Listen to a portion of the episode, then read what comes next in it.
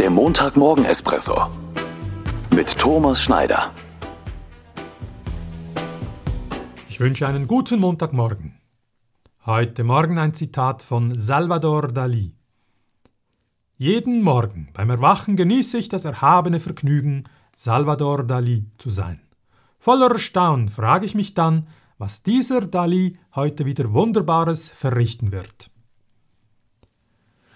Man könnte den katalanischen Maler Salvador Dali durchaus als Exzentriker bezeichnen.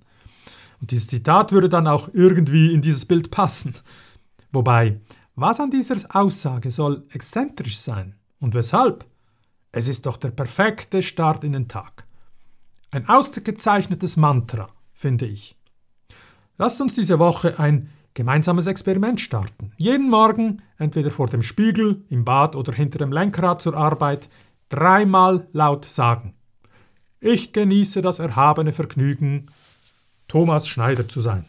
Also Sie, du, ihr oder dein Name. Voller Erstaunen frage ich mich dann, was Thomas Schneider heute wieder Wunderbares verrichten wird.